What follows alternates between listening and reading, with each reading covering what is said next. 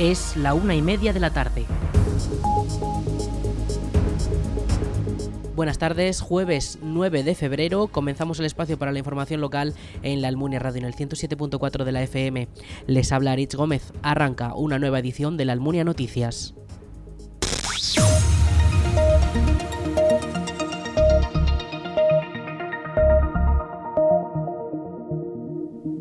El nuevo servicio de autobuses que mejorará las frecuencias y los destinos de la Almunia entrará en vigor durante los meses de verano de este mismo año. El Gobierno de Aragón ha hecho público el documento de concesión provisional de las distintas zonas en las que operarán los autobuses. La nueva concesión supone que Ágreda deje de ofrecer el servicio de autobús en favor de Monbus, que actualmente ya hace los trayectos La Almunia-Calatayud. Escuchamos a José Luis Soro, consejero de Vertebración del Territorio, Movilidad y Vivienda del Gobierno de Aragón. Hay mayor conectividad, se, mejoran los niveles de servicio a los principales destinos, es decir, eh, mayor cobertura, pero también mayor conectividad, más, frecuencias, mejores horarios. Eh, eh, el punto de partida, lo que ha guiado todo, la, estructura básica de todo el sistema es poder viajar al centro de salud en el día llegando antes de las 9, no solo para ir al médico, lo hemos explicado en alguna ocasión, la localidad donde está el centro de salud suele ser la localidad de referencia para todo lo demás, para la peluquería, para comprar, eh, para todo eh, lo que se necesita cuando eh, coges el, autobús. Se garantiza llegar antes de las 9 y además al hospital de referencia, en su caso, si es necesario, con transbordo antes de, las 10 y media. Se coordinan los horarios con los servicios ferroviarios, se busca esa intermodalidad absolutamente necesaria. Lo hemos explicado muchas veces, el ferrocarril cumple una función muy importante y el autobús otra, y se trata de que sean compatibles y que entre los dos ofrezcan la mejor calidad de, servicio. Mantenemos las actuales eh, reservas de plaza, es decir, de aquellos autobuses nuestros en los que eh, viajan eh, escolares y además con el diseño que hemos hecho es previsible, sería deseable, esperamos que sea así, que se incremente la reserva de plaza, que más chavales viajen en nuestros autobuses. Hemos avanzado muchísimo con una tarifa única para todo el servicio de, autobús y además con, métodos de pago, con bonos, con, eh, tarjeta, con bonos eh, eh, para usuarios recurrentes o para determinados colectivos. Y por último va a haber alta tecnología por fin a disposición del usuario, habrá sistemas inteligentes de transporte, es decir, que damos un paso de gigante a la hora de la digitalización y la tecnología en el ámbito del transporte interurbano. Las zonas ahora quedarán interconectadas con mejoras en transbordos entre autobuses y trenes y los precios serán un 10% más baratos de manera generalizada. En la Almunia se estima que el billete normal podría costar hasta un 20% menos respecto a los precios actuales. Los viajes podrán pagarse mediante tarjetas monedero, una gran novedad en el caso de los almunienses, que actualmente solo pueden pagar en efectivo. Y aunque la nueva red de transportes no estará operativa hasta verano, los usuarios ya pueden utilizar en el autobús los bonos para viajar a mitad de precio. Para poder comprarlos es necesario hacerlo desde las taquillas de la estación Delicias de Zaragoza o desde la web de las operadoras. En el caso de la Almunia, en la web de Alsa. El Día Internacional de la Mujer y la Niña en la Ciencia contará este año con un taller dedicado a la histórica matemática Ada Lovelace. La actividad está organizada por la Concejalía de Asuntos Sociales, Educación e Igualdad del Ayuntamiento de la Almunia y busca eliminar los estereotipos de género dentro del ámbito de la ciencia y la tecnología para fomentar la vocación científica y comenzar a crear roles femeninos. El taller es para todas las familias y se celebrará el 12 de febrero, este domingo, en el Palacio de San Juan, de 11 de la mañana a 1 de la tarde. Este se enmarca dentro de los actos organizados para conmemorar el día en el que la Asamblea General de las Naciones Unidas dedicó un día a promover la igualdad de género y el empoderamiento de las mujeres y las niñas, así como su participación plena y equitativa en la ciencia. Les recordamos, el domingo 12 en el Palacio de San Juan de la Almunia de 11 a 1, un taller familiar dedicado a la matemática Ada Loveless. Más información en la web del ayuntamiento, laalmunia.es.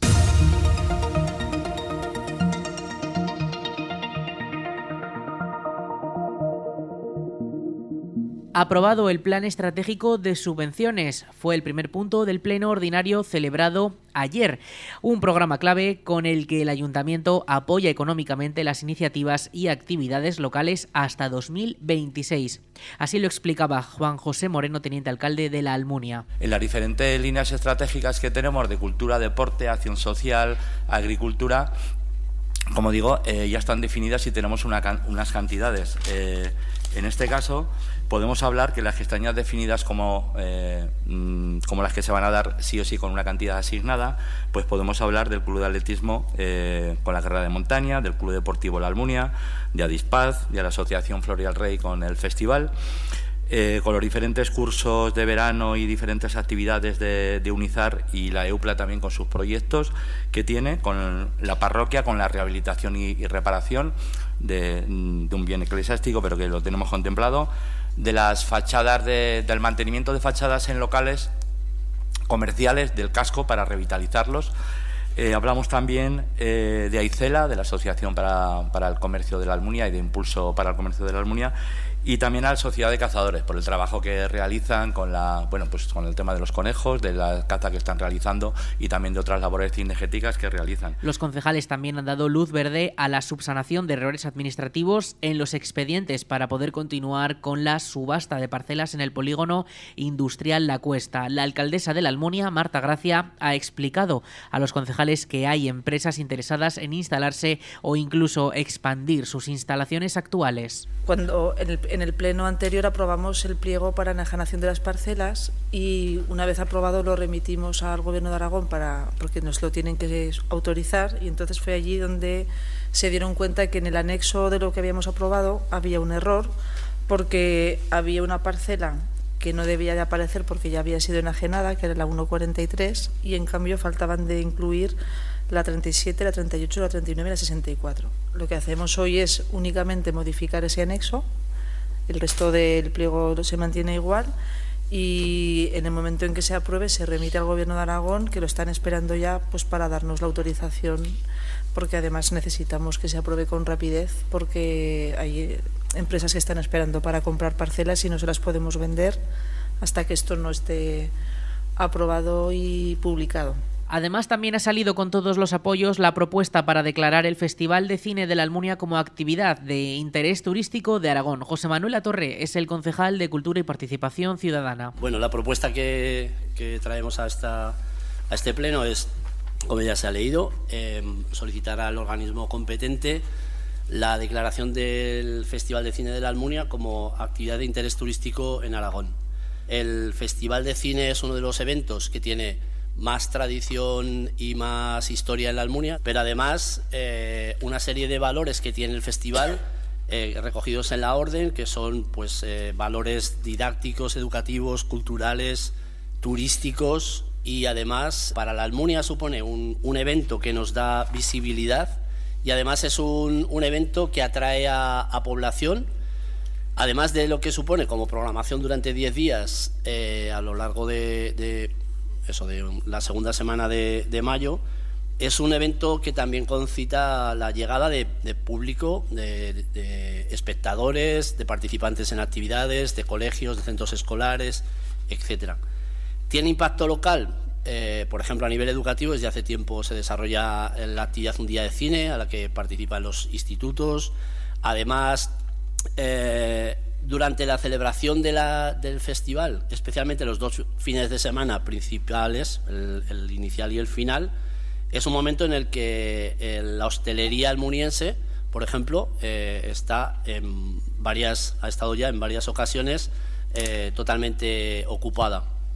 Y además, bueno, el Festival de Cine de la Almunia sí que tiene relevancia en el ámbito de los festivales a nivel nacional y también a nivel aragonés por su especificidad como un festival en el que se premian dentro de sus contenidos pues los cortos, los guiones y, y bueno, pues es una, una actividad que pensamos que sí que reúne todas esas características. El Pleno finalizaba con el turno de ruegos y preguntas en las que solo ha intervenido el Partido Popular, quienes han transmitido preocupaciones y quejas de los vecinos en cuanto a la calle Santa Pantaria y las terrazas de la avenida La Viega Castillo, y han cuestionado también la estrategia llevada a cabo en la poda de los árboles.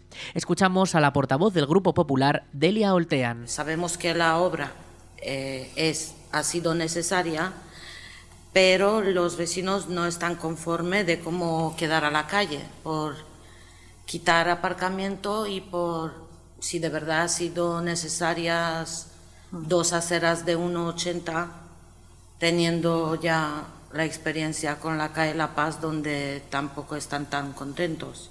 La poda de los árboles del pueblo se está haciendo al azar o pito, pito, gorgorito como. El equipo de gobierno ha defendido los proyectos realizados y ha justificado que en el caso de la calle Santa Pantaria ha habido que ajustarse a las normativas europeas y que en cuanto a la poda es necesario ajustarse al ciclo vital de los árboles. El proyecto de, la calle eh, se ha redactado de acuerdo a la normativa aplicable en este momento, que establece que es una normativa que viene de la transposición de una directiva europea que establece que la anchura mínima de paso, no de acera, sino de paso eh, del peatón está en 1,80 o 1,85 metros, ¿vale?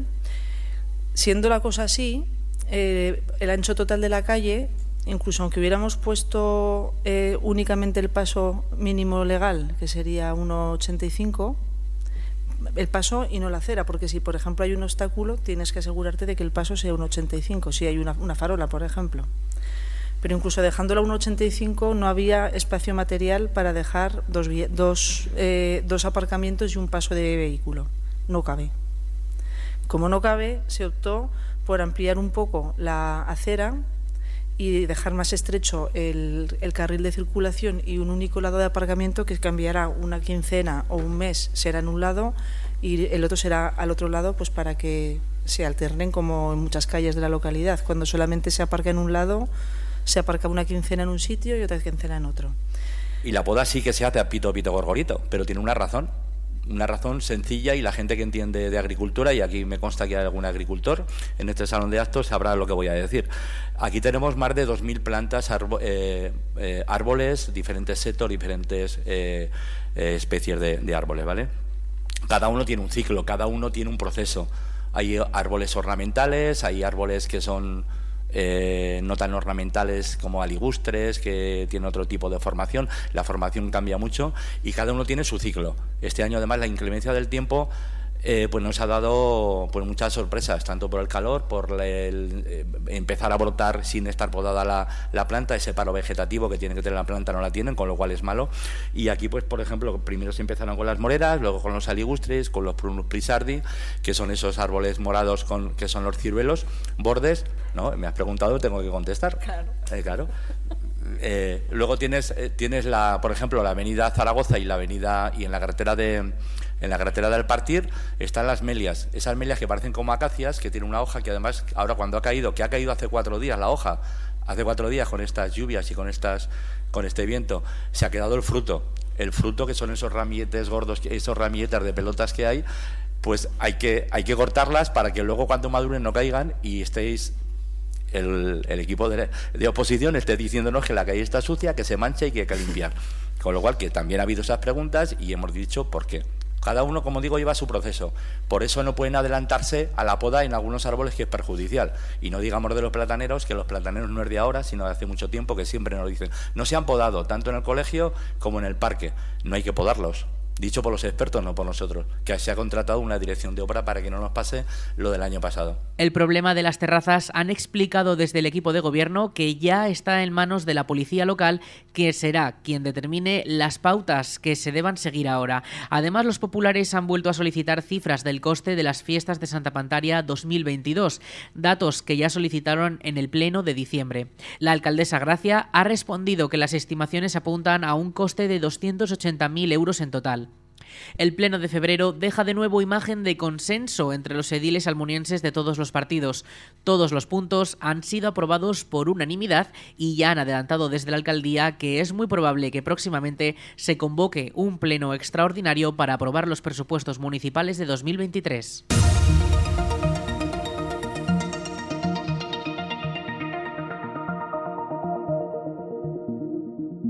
El Ayuntamiento de la Almunia ha informado de que la próxima renovación del documento nacional de identidad se podrá realizar el próximo miércoles 15 de febrero.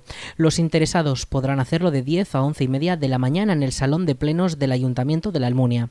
Para poder renovar el DNI es necesario pedir cita previamente en las oficinas municipales o llamando por teléfono al 976 600 076.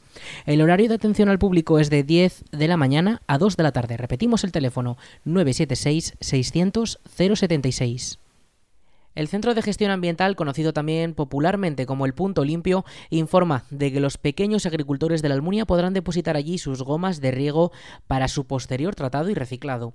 Para poder gestionar eficazmente las descargas, la entidad ruega que se avise previamente mediante el número de teléfono 628 235 804. La campaña de recogida de estos materiales estará activa para todos los pequeños agricultores de la localidad hasta el 15 de marzo. Recordamos el teléfono 628 235 804. El cómic Lo Enigma Juan Altamira será presentado al público este viernes en La Almunia. La obra es una historia de suspense con el fraile y cocinero almuniense como protagonista en la que se conocen las principales localidades por las que transcurrió su vida. Estos enclaves inspiraron su conocida obra culinaria, Nuevo Arte de Cocina, sacado de la Escuela de la Experiencia Económica, publicado en 1745. La biblioteca de la localidad será el escenario en el que se dará a conocer la obra escrita en aragonés y que narra una historia de fantasía con el fraile almuniense como protagonista. Durante el evento intervendrán el guionista y editor del cómic Arturo Gastón, los dibujantes y coloristas José Macarrasco y Marta Martínez y estará conducido por el concejal de Cultura de la Almunia, José Manuel Latorre, que además ha servido como asesor histórico y que hace unas semanas ya explicó cómo sería el cómic aquí en la Almunia Radio. Le escuchamos. Sí, pues eh, yo creo que es una de las alegrías también que nos está dando Juan Altaviras. Em, hay mucho interés en él, hay muchas mm, nuevas creaciones del primer cómic eh, sobre Juan Altamiras y además en aragonés. Em, eso también es un hito en sí mismo y es un hito por dos razones, además de por lo que acabo de decir. Una, pues porque es un primer cómic en el que la protagonista es la Almunia, y es el propio Juan Altamiras, y luego es el primer libro que se escribe sobre Juan Altamiras que no tiene que ver con la gastronomía. Entonces es un cómic de, pues es una historia policíaca, donde se hace referencia precisamente a, al libro de Juan Altamiras y al propio Altamiras, y además está escrito en aragonés, con lo cual nos sirve también para, para ver que el aragonés tiene una utilidad real y que el cómic, que como dicen muchos, es un, el cómic es un arte total, donde hay ilustración, donde hay literatura, donde hay eh, trama de ficción, donde hay, bueno, pues en este caso hay una lengua de recuperación que es el aragonés. Y bueno, para mí es un, para mí es una muy buena noticia. Antes de la presentación, los asistentes podrán disfrutar de un taller de cómic intergeneracional titulado Mis abuelos leen tebeos, impartido por los dibujantes. En esta actividad, el público construirá una historia llena de referencias y recuerdos con la que poder compartir y aprender juntos. La entrada es gratuita a ambos eventos. El taller comenzará a las 5 de la tarde y la presentación a las 8 en la Biblioteca de la Almunia.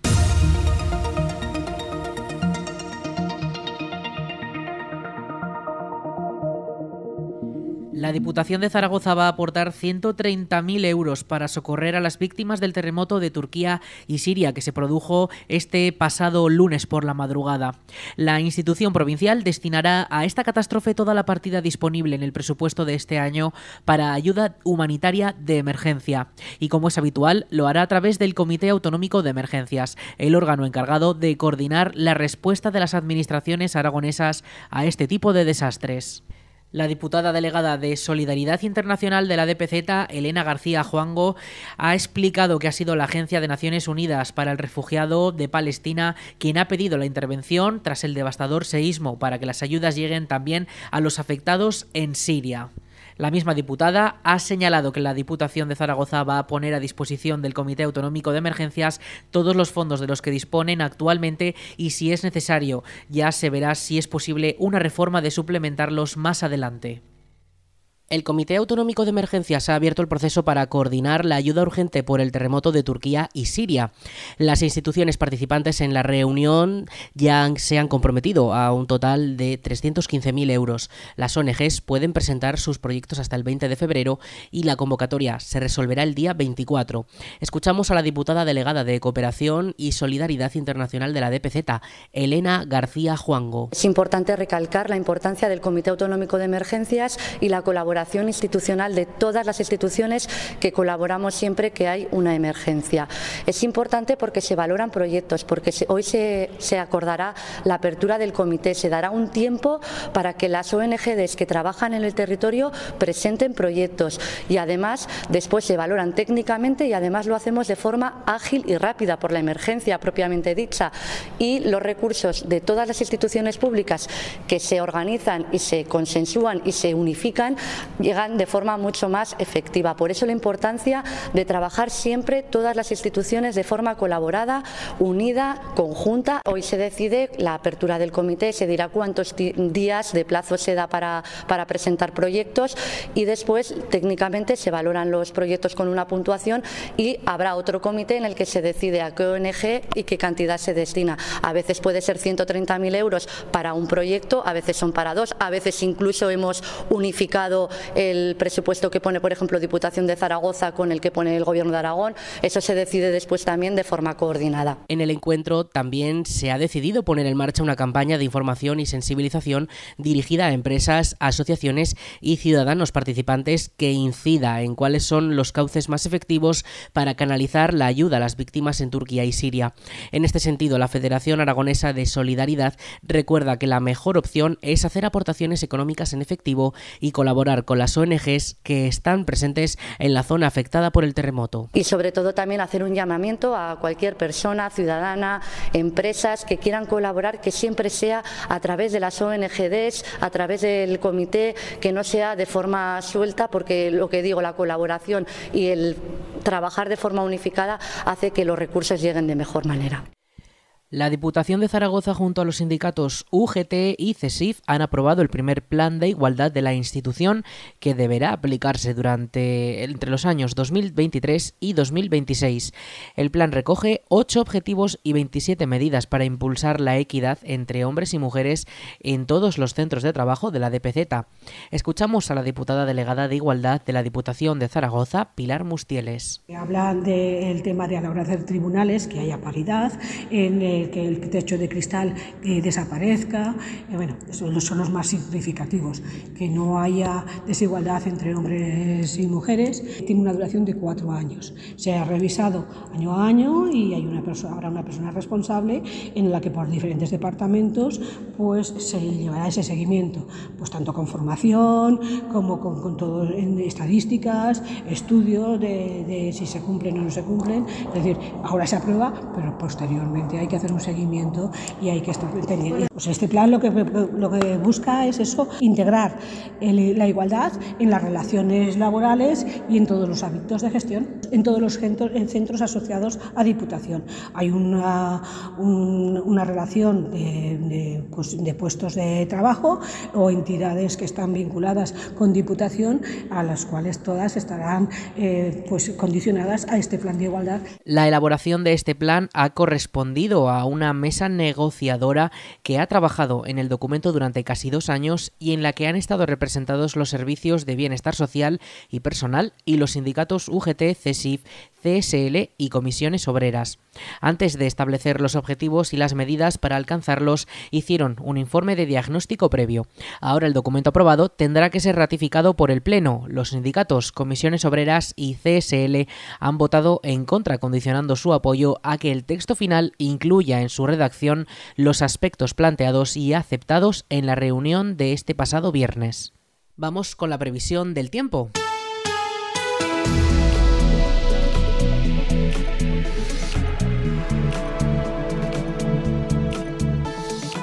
En cuanto al tiempo, este jueves 9 de febrero tendremos eh, cielos algo ya más despejados de cara a la tarde. Ya dejamos atrás esas lluvias que hemos tenido incluso estas primeras horas de la mañana y nos esperan unos días repletos de sol, sobre todo de cara al fin de semana. Pero vamos a centrarnos en hoy porque hoy tendremos una máxima de 7 grados y la próxima madrugada la mínima llegará a los menos 1 grados.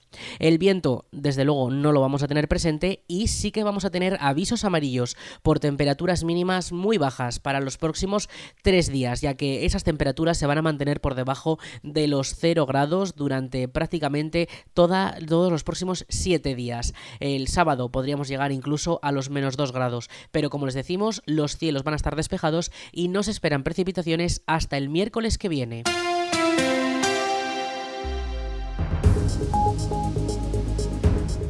Hasta aquí la información local en la Almunia Radio. En unos minutos a las 2 toman el relevo nuestros compañeros de Aragón Radio Noticias. Más información en laalmuniaradio.es.